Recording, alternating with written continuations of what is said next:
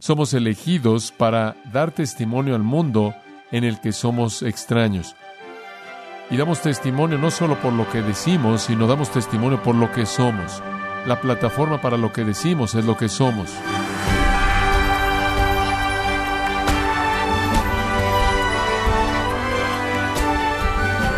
Estamos muy agradecidos por su tiempo y sintonía en gracia a vosotros con el pastor John MacArthur. No hay duda de que Dios ordena a todo creyente predicar el Evangelio e invitar a los pecadores a arrepentirse y a poner su fe en Jesús como su Señor y Salvador. Sin embargo, ¿cómo es que las Escrituras reconcilian la voluntad de Dios al elegir para salvación con la responsabilidad que el pecador tiene de creer.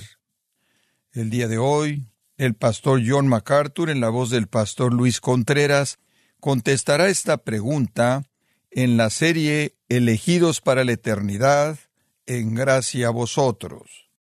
Necesitamos hablar de la fuente de nuestra elección, y eso nos lleva a un pensamiento muy, muy importante. Versículo 2. Aquí está la fuente de nuestra elección. Ahora, Sabemos que hemos sido elegidos por Dios y por lo tanto hemos entrado en una familia que nos hace extranjeros en este mundo. La fuente de la elección de Dios, dice en el versículo 2, es según la presencia de Dios Padre. Fue a partir de la presencia de Dios que Él nos eligió. La palabra aquí, si es tan amable, observe, presencia, es la palabra prognosis. ¿Ha oído esa palabra? Prognosis. Es una palabra muy importante. Pedro también la usa una vez más en este mismo capítulo. Por favor, véala en el versículo 20. El versículo 19, y hablando de Cristo, dice en el versículo 20, ya destinado desde antes de la fundación del mundo. Misma palabra, forma de proginosco, misma palabra. ¿Acaso significa ver por adelantado aquí? ¿Acaso significa que Dios estaba viendo ahí desde el cielo por adelantado y viendo, oh, veo lo que Cristo va a hacer, oh, lo veo, ah, lo entiendo. ¿Acaso Dios está mirando hacia adelante en el camino de la historia para ver lo que Cristo hará? Difícilmente. Bueno, lo que prognosis significa en el versículo 2, significa en el versículo 20, Pedro ciertamente no va a tratar de confundirnos. Y si Cristo fue destinado desde antes de la fundación del mundo, y yo fui conocido de antemano desde antes de la fundación del mundo. Entonces yo fui conocido de antemano de la misma manera en la que Cristo fue conocido de antemano, ¿verdad? La misma palabra proginosco se traduce aquí destinado desde antes. ¿Cómo debo entender eso? Observe Hechos capítulo 2. Hechos 2.23, hablando de Cristo, Pedro está predicando aquí. A él le gusta esta palabra, este es Pedro en el día de Pentecostés, habla de Jesús de Nazaret y él dice en Hechos 2.23, este hombre entregado, escuche esto, por el determinado consejo y qué, y anticipado conocimiento de Dios. Ahí está. Clavasteis una cruz por las manos de hombres impíos y lo matasteis. Ahora espera un momento. Cristo fue entregado a morir por el plan predeterminado y anticipado conocimiento de Dios, por la presencia de Dios. Amados, ¿lo entiende? La presencia está ligada al plan predeterminado. La presencia o el conocimiento de antemano es una elección deliberada, una elección deliberada es una relación predeterminada, una relación predeterminada en el conocimiento de Dios. No significa que Él observó por adelantado, significa que Él planeó por adelantado. Es conocer, no en el sentido de observación, sino que es conocer en el sentido de hacerlo una realidad. Por ejemplo, permítame darle algunas ilustraciones para que no se confunda. Jeremías 1.5, Dios dice de Jeremías, antes de que te formase en el vientre que te conocí. Ese es el tipo de conocimiento. ¿Qué quieres decir? Predeterminé una relación contigo. Eso es lo que significa. Bueno, esa es la idea. Regresemos entonces a Pedro. Entendamos completamente lo que él está diciendo. Cuando él dice, elegido según la presencia de Dios Padre, él quiere decir la relación predeterminada que Dios estableció en su propia mente en el plan predeterminado. Eso es exactamente lo que él quiere decir. La fuente de la elección soberana entonces es el acto previamente determinado por parte de Dios de establecer una relación con nosotros. Todo eso fue parte de su plan. No es que Dios está viendo hacia adelante en la historia y diciendo, voy a tener que reaccionar a lo que ellos hacen. Dios lo supo porque Él ordenó. ¿Quiere oír algo? Escuche esto si es tan amable. Todo lo que existe en el universo existe porque Dios lo permitió, quiso que pasara, pensó y quiso que existiera. ¿Escuchó eso? Dice usted, ¿qué hay acerca del pecado? Él no lo hizo, pero lo permitió. No hay nada que sucede, ha sucedido, sucederá, que no está sucediendo, que ha sucedido, que sucederá, porque Dios supo y quiso que sucediera. ¿Escuchó eso? Dice usted, ¿cómo es que el pecado encaja? No lo sé, pero lo permitió. Y Él tiene un propósito para eso. Si no hay ningún otro propósito, permitió que existiera para destruirlo para siempre, para que ya no fuera el potencial que manchara su reino santo. Esto no es algo fácil de entender, pero lo que usted debe entender es que Dios predeterminó en su plan establecer su amor sobre ciertas personas. Eso es presciencia. Él lo conoció de antemano usted. Cristo ciertamente es un buen modelo. Cristo, 1 Pedro 2.6, la piedra del ángulo escogida, preciosa, así como Él eligió a Cristo mediante presciencia, Él nos elige a nosotros mediante presciencia. Verdad tremenda. Entonces, la naturaleza de la elección, elegidos por Dios. La condición de la elección, extranjeros en el mundo. La fuente de elección vino de una relación predeterminada con Dios que Él ordenó como parte de su plan. En cuarto lugar, al considerar la elección aquí, tantas cosas más que decir. Pero vayamos al cuarto pensamiento, la esfera de nuestra elección. La esfera de nuestra elección. Versículo 2. Esto es tan maravilloso. Ahora observe esto. En santificación del Espíritu. En santificación del Espíritu. Ahora escuche, por favor. Ser elegido y ser salvo son dos cosas diferentes. ¿Escuchó eso? Dos cosas diferentes. ¿Está listo para escuchar esto? Usted puede ser elegido y no ser salvo. ¿Qué quieres decir con eso? Todos nosotros fuimos elegidos y no salvos en algún punto, ¿verdad? No es decir, bueno, soy elegido, creo que no necesito ser salvo. No. La esfera en la que la elección va de ser un plan a una realidad es la salvación. La realidad de la elección llega a los elegidos mediante la obra santificadora del Espíritu. Así es como el decreto divino y eterno se vuelve un hecho de la historia. ¿Desde hace cuánto han sido elegidos los elegidos? ¿Se acuerda? ¿Por cuánto tiempo ha sido usted elegido? Para siempre. ¿Por cuánto tiempo ha sido usted salvo? ¿Unos cuantos años? Usted ha sido elegido por mucho tiempo antes de que fuera salvo. Usted fue elegido cuando usted estaba vivo y estaba perdido. Hay una diferencia.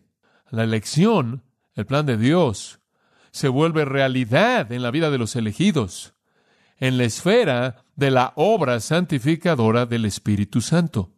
Este es un pensamiento maravilloso, porque aquí usted tiene el término santificación, usado para referirse al todo de lo que los teólogos llamarían la obra salvífica de la obra de salvación.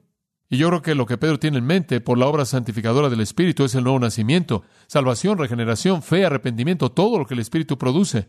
Esta obra santificadora, hagiasmos, de la palabra de la cual obtenemos santo, significa separado, apartado, consagrado, santo, santificado. Y el genitivo subjetivo aquí parece indicar que el Espíritu produce esta santificación. El Espíritu viene, lo hace usted santo, lo cual significa que lo aparta usted, lo aparta, lo santifica, lo consagra a Dios en la obra de salvación. Usted ha sido elegido y yo también, desde toda la eternidad. Pero todos nosotros, en un punto en el tiempo, éramos parte de la masa de la humanidad no redimida. Estábamos viviendo en una condición no redimida hasta que el Espíritu Santo vino y nos apartó, nos salvó. Santificar significa apartar y puede referirse a la salvación y todo lo que sale de ella. El Espíritu Santo hace esa obra maravillosa. Capítulo 2, versículo 9, 1 Pedro, véalo por un momento. Mas vosotros sois linaje escogido, real sacerdocio, nación santa, pueblo adquirido por Dios, para que anunciéis las virtudes de aquel que os llamó de las tinieblas. Ahí está la obra santificadora. A luz admirable. Ahí es cuando usted es apartado. Esa es su consagración, esa es su santificación. Y después, versículo 10, vosotros que en otro tiempo no erais pueblo, aunque eran los elegidos, pero que ahora sois pueblo de Dios, en un punto implícito, no habíais alcanzado misericordia, pero ahora habéis alcanzado misericordia. Y entonces Él está diciendo, han sido elegidos por mucho tiempo, pero ustedes fueron salvos desde que la obra santificadora del Espíritu se llevó a cabo, cuando Él los apartó del pecado a Dios, los apartó de las tinieblas a la luz, los apartó de la incredulidad a la fe, los apartó del amor a la iniquidad, al arrepentimiento. Todo eso es la obra santificadora del Espíritu. Hechos 15. Escuche esto, versículo 7. Mucho debate en el concilio de Jerusalén. Pedro se puso de pie y les dijo, hermanos, vosotros sabéis que al principio Dios escogió que por mi boca los gentiles oyeran la palabra del Evangelio y creyeran. Dios tomó una decisión. Él eligió a Pedro para predicar y Dios, quien conoce el corazón, les dio testimonio a ellos, esto es a los gentiles, dándoles al Espíritu Santo, así como lo hizo con nosotros. Y Él no hizo distinción entre ellos y nosotros. Y escuche esta línea, limpiando, purificando sus corazones por la fe. ¿Quién hizo eso? Espíritu Santo. Limpió sus corazones por la fe. Dios envía a su Espíritu Santo. Esa es la razón por la que la Biblia dice, os es necesario nacer del Espíritu. Nacer del Espíritu. Es el Espíritu quien viene y nos aparta del pecado y la incredulidad a la fe y a la santidad. Nacemos del Espíritu. Es la obra del Espíritu. En Tito, usted se va a acordar de esto, Vamos a este versículo con tanta frecuencia porque es un versículo tan tremendo. Escuche, nos salvó, Tito 3:5, no en base a obras que nosotros hubiésemos hecho. Él no vio por adelantado la historia y dijo, oh, eso es lo que van a hacer y entonces esto es lo que voy a hacer. No, Él nos salvó sin considerar lo que habíamos hecho, sino según su misericordia. Y aquí está cómo nos salvó, por el lavamiento de la regeneración y la renovación por el Espíritu Santo. Dios planeó la salvación. Cristo compró la salvación. El Espíritu Santo aplica la salvación. Él lleva a cabo la obra regeneradora. Primera de Tesalonicenses 1, él dice en el versículo 4, conociendo, hermanos amados de Dios, su elección de vosotros, yo sé que Dios los ha elegido, porque nuestro Evangelio no vino a vosotros en palabras solamente, sino en poder y en el Espíritu Santo, ¿Cómo sabemos que somos elegidos? Porque vimos al Espíritu venir con poder y cambiar su vida.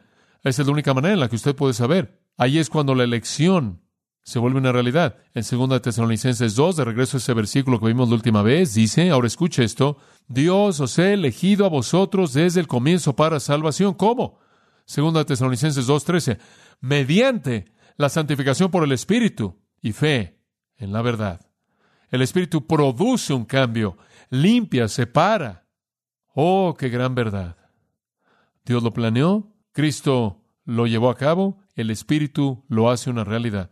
En Romanos 15, 16, Pablo dijo que él fue hecho ministro de Jesucristo a los gentiles, ministrando como sacerdote el Evangelio de Dios, para que su ofrenda de los gentiles pudiera ser aceptable, santificada por el Espíritu Santo. Allí está la misma frase usada para referirse a la salvación. La obra santificadora del Espíritu es que Él aparta a la gente para Dios. ¿Qué es lo que Pablo le dice a los Corintios capítulo 6, versículo 11? Y esto erais algunos de vosotros. Esto es, ustedes solían ser fornicarios, idólatras, adúlteros, afeminados, homosexuales, ladrones, avaros, borrachos y todo eso. Pero ahora habéis sido lavados, fuisteis santificados. Entonces, con frecuencia pensamos de la santificación, creo, como algo que sucede después de que usted es un cristiano. Incluye todo. Significa que usted es apartado del pecado a Dios es un sinónimo aquí para salvación en Primera de Pedro. Y es la obra crítica del Espíritu Santo en la conversión. Él nos aparta. Esa es la razón por la que debemos recordar que somos nacidos del Espíritu. Ahora escuche, una vez que usted es apartado, Él continúa santificándolo usted y consagrándolo y haciéndolo más santo. Y ese es el proceso de santificación. Y se lleva a cabo toda nuestra vida. La salvación es una obra del Espíritu. Usted es nacido del Espíritu. Usted es nacido del Espíritu. Esa es su obra. El Espíritu le concede fe. La fe es un regalo del Espíritu. El Espíritu abre su corazón para que usted crea. El Espíritu hace que usted entienda el mensaje del Evangelio. El Espíritu lo convierte de pecado hacia Dios. ¿Por qué? Porque Él está cumpliendo la realidad del propósito electivo de Dios. Es una verdad tremenda, tremenda. El Espíritu Santo nos hace santos. Efesios 1.4 dice que fuimos elegidos para que fuésemos santos. Hebreos 12:14 dice, seguid la santidad sin la cual nadie verá al Señor. Ahora esto no significa perfección, significa separación, soy santo. ¿Sabía usted eso? Usted es santo si usted es cristiano. No soy tan santo como debiera ser y usted no es tan santo como debiera ser. No soy tan santo como voy a ser. Usted no es tan santo como va a ser, pero hubo una ocasión en la que no era santo en absoluto. No estaba separado del pecado, la incredulidad, las tinieblas y ahora lo estoy. Y ahora estoy creciendo más y más para ser como Cristo. Conforme crezco espiritualmente, la frecuencia decreciente del pecado es la realidad que se incrementa de la santidad. Ese es un proceso, pero comienza con el acto salvador del Espíritu Santo. Realmente este es el nuevo pacto, en una gran manera. De hecho, permítame tan solo hacer un comentario a pie de página por un minuto aquí. Sería una contradicción decir, y necesito explicar este punto, entonces es bueno que pensé en hacerlo. Sería una contradicción decir que Dios eligió un hombre para estar en Cristo, pero no lo hizo santo. ¿Entendió eso? Contradicción total, contradicción total. Si usted ha sido sacado de las tinieblas y colocado en la luz, si usted ha sido sacado de la muerte y colocado en la vida, si usted ha sido sacado de la incredulidad y celado de fe, si usted ha sido separado del pecado, usted es santo. Usted no es tan santo como debiera ser, pero usted es santo. Sería absolutamente imposible para Dios escoger a un hombre para estar en Cristo, enviar al Espíritu Santo para hacer la obra y no separar a ese hombre de alguna manera del pecado. Digo, Dicho simplemente, tomen las palabras de Pablo en Romanos 6, 22. Y libertados del pecado y esclavizados a Dios, derivan su beneficio resultando en santificación. Claro, claro. Entonces, alguien dice, bueno, soy cristiano, pero nunca ha habido un cambio en mi vida. Espera un momento. ¿Qué significa eso? ¿Qué estás diciendo con eso? Si el Espíritu Santo te separó de la incredulidad a la fe, Él te separó del amor al pecado, al odio hacia el pecado, si te separó en todas esas maneras de la muerte a la vida y de las tinieblas a la luz, tú eres santo y se manifestará en la manera en la que vives. No entender eso ha creado un malentendido diabólico del Evangelio. Usted no me puede decir que hay gente que han sido santificadas por el Espíritu Santo, apartadas del pecado a Dios, pero no las puede identificar. Espera un minuto. Tiene que haber una diferencia. Tiene que haberla. Ustedes solían ser esclavos del pecado, ahora son los siervos de la justicia. Es un cambio total en su naturaleza. Estaba pensando en Gálatas 4, 6. Debido a que son hijos, Dios ha enviado el Espíritu de su Hijo a nuestros corazones, hombre. Esa es otra cosa que el Espíritu Santo hace. Viene a vivir en nuestros corazones. ¿Cree que eso hace de usted una persona diferente? Espero decirle que sí. ¿Cómo puede alguien decir que una persona puede ser salva por la obra santificadora del Espíritu Santo y como algunos están diciendo en la actualidad, y no creer y no estar separado? Ciertamente va en contra de lo que las escrituras enseñan. Bueno, la esfera de la elección, ¿qué es? El ambiente de su cumplimiento es la salvación. Ocurre en la salvación la obra santificadora del Espíritu Santo que hace de la persona impía santa. Segunda de Pedro 1.3, veámosla. La salutación en esta carta, versículo 12, es parecida, gracia, paz y demás. Habla de Jesús nuestro Señor, viendo que su poder divino nos ha concedido, observe esto, todo lo que pertenece a la vida y a la piedad. Hombre, pero ¿cómo lo obtuvimos? Mediante el conocimiento verdadero de Él. Cuando usted llega a conocer verdaderamente a Cristo, usted recibe todo lo que pertenece a la vida y a la piedad. Dice usted, ¿qué es eso? El arrepentimiento tiene que ser parte de esto. Ciertamente el arrepentimiento pertenece a la vida espiritual y a la piedad. Fe, virtud, justicia, amor por Dios, deleite en la obra del Espíritu. Todo está ahí. Bueno, la naturaleza de la elección, Dios nos eligió independientemente de cualquier influencia externa. Dice usted, ¿por qué? Nosotros no respondemos esas preguntas. Él lo hizo, eso es todo. La condición de nuestra elección, somos extranjeros residiendo en un lugar extranjero. Nos amamos unos a otros, vivimos a la luz de un estándar totalmente diferente de vida y tenemos que resistir la tentación de estar enfocados en nosotros a tal grado que perdemos el propósito por el que estamos aquí, el cual es ser sal y luz, esparcir la semilla. La fuente de nuestra elección vino de un plan predeterminado en el cual Dios desde antes de que el mundo comenzara nos conoció, nos conoció no en el sentido de observación, Él conocía todo en el sentido de observación, conociéndonos en el sentido de relación predeterminada. Esa es la fuente. Estuvo en su propia mente. Él lo conoció y lo hizo realidad. Él supo y determinó que existiera antes de que jamás sucediera. ¿Y cuál es la esfera en la que la elección se vuelve una realidad? La esfera de la salvación. Teóricamente, si usted fuera a morir sin llegar a abrazar a Cristo, sería el infierno, aun si teóricamente usted fuera elegido. Ahora esa es una imposibilidad, pero usted entiende lo que estoy diciendo. La elección es inválida hasta que es confirmada por la obra santificadora del Espíritu, y esa es la esfera en la que se lleva a cabo. Tengo que darle un adelanto, una probada. Número cinco es el propósito de nuestra elección. ¿Está listo para escuchar esto? ¿Cuál es el propósito de nuestra elección? Digo, esto es tan directo. Para que nosotros, ¿qué cosa? Para obedecer a Jesucristo. Ahora ese es el propósito de nuestra elección.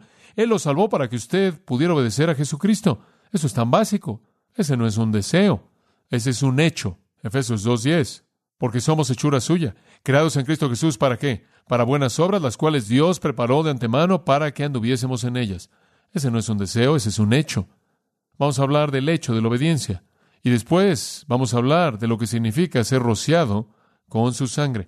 Esa verdad por sí sola es una de las más contundentes que jamás he encontrado en el Nuevo Testamento. Pero quiero guardarla porque tiene que ser desarrollada en su totalidad. Entonces esperaremos hasta la próxima vez. Escuche, no se desconecte, no cierre su mente. La doctrina de la elección es tan práctica, es tan poderosa.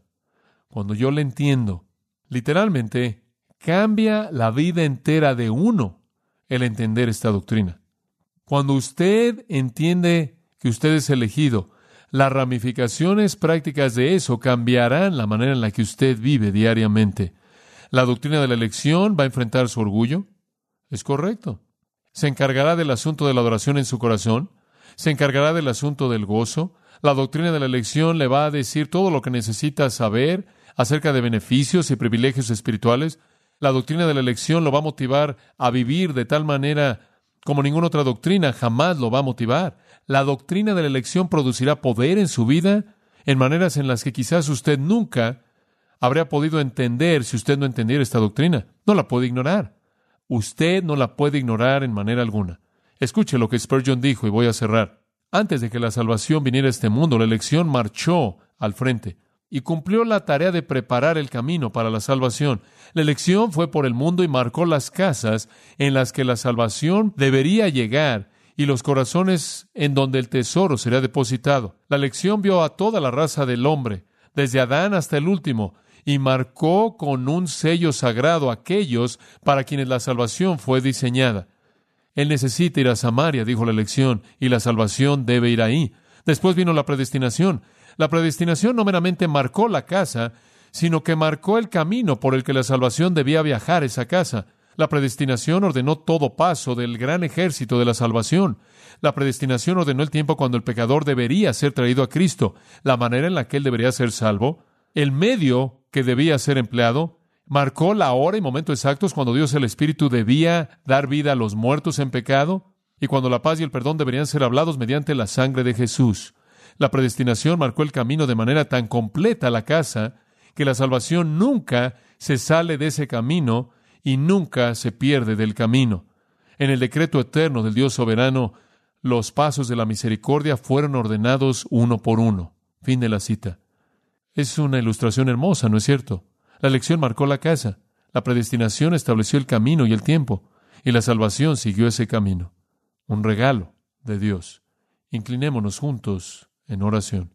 Confesamos, Padre, que estamos abrumados, abrumados por pensar en tu gracia infinita hacia nosotros. No la entendemos. ¿Por qué nos elegiste? Pero siempre nos regocijaremos Oh Dios, gracias, gracias, te bendecimos. Señor, cómo nuestras vidas deben reflejar nuestra gratitud. Ayúdanos, Señor, a recordar siempre que somos extranjeros aquí. Somos elegidos para otro lugar, un lugar perfecto.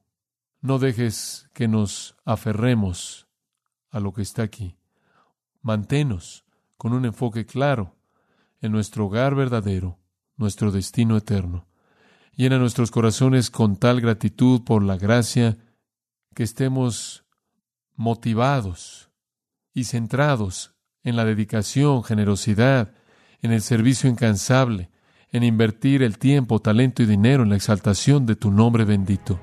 Sálvanos, Señor, de estar jugando con este mundo pasajero, con el que no tenemos parentesco. Gracias, oh Dios, por apartarnos. Motívanos por el camino de la santificación, para volvernos diariamente más como Cristo, porque sabemos que esa es la obra continua del Espíritu. Y Señor, oramos porque hay algunos cuya elección se vuelva realidad en esta hora, que habiendo sido elegidos por Dios, ahora sean los que reciben la misericordia y la gracia salvadora, a quienes se les concede arrepentimiento y fe, y los apartes del pecado a ti. Lleva a cabo esa obra, Señor, para tu gloria. Amén.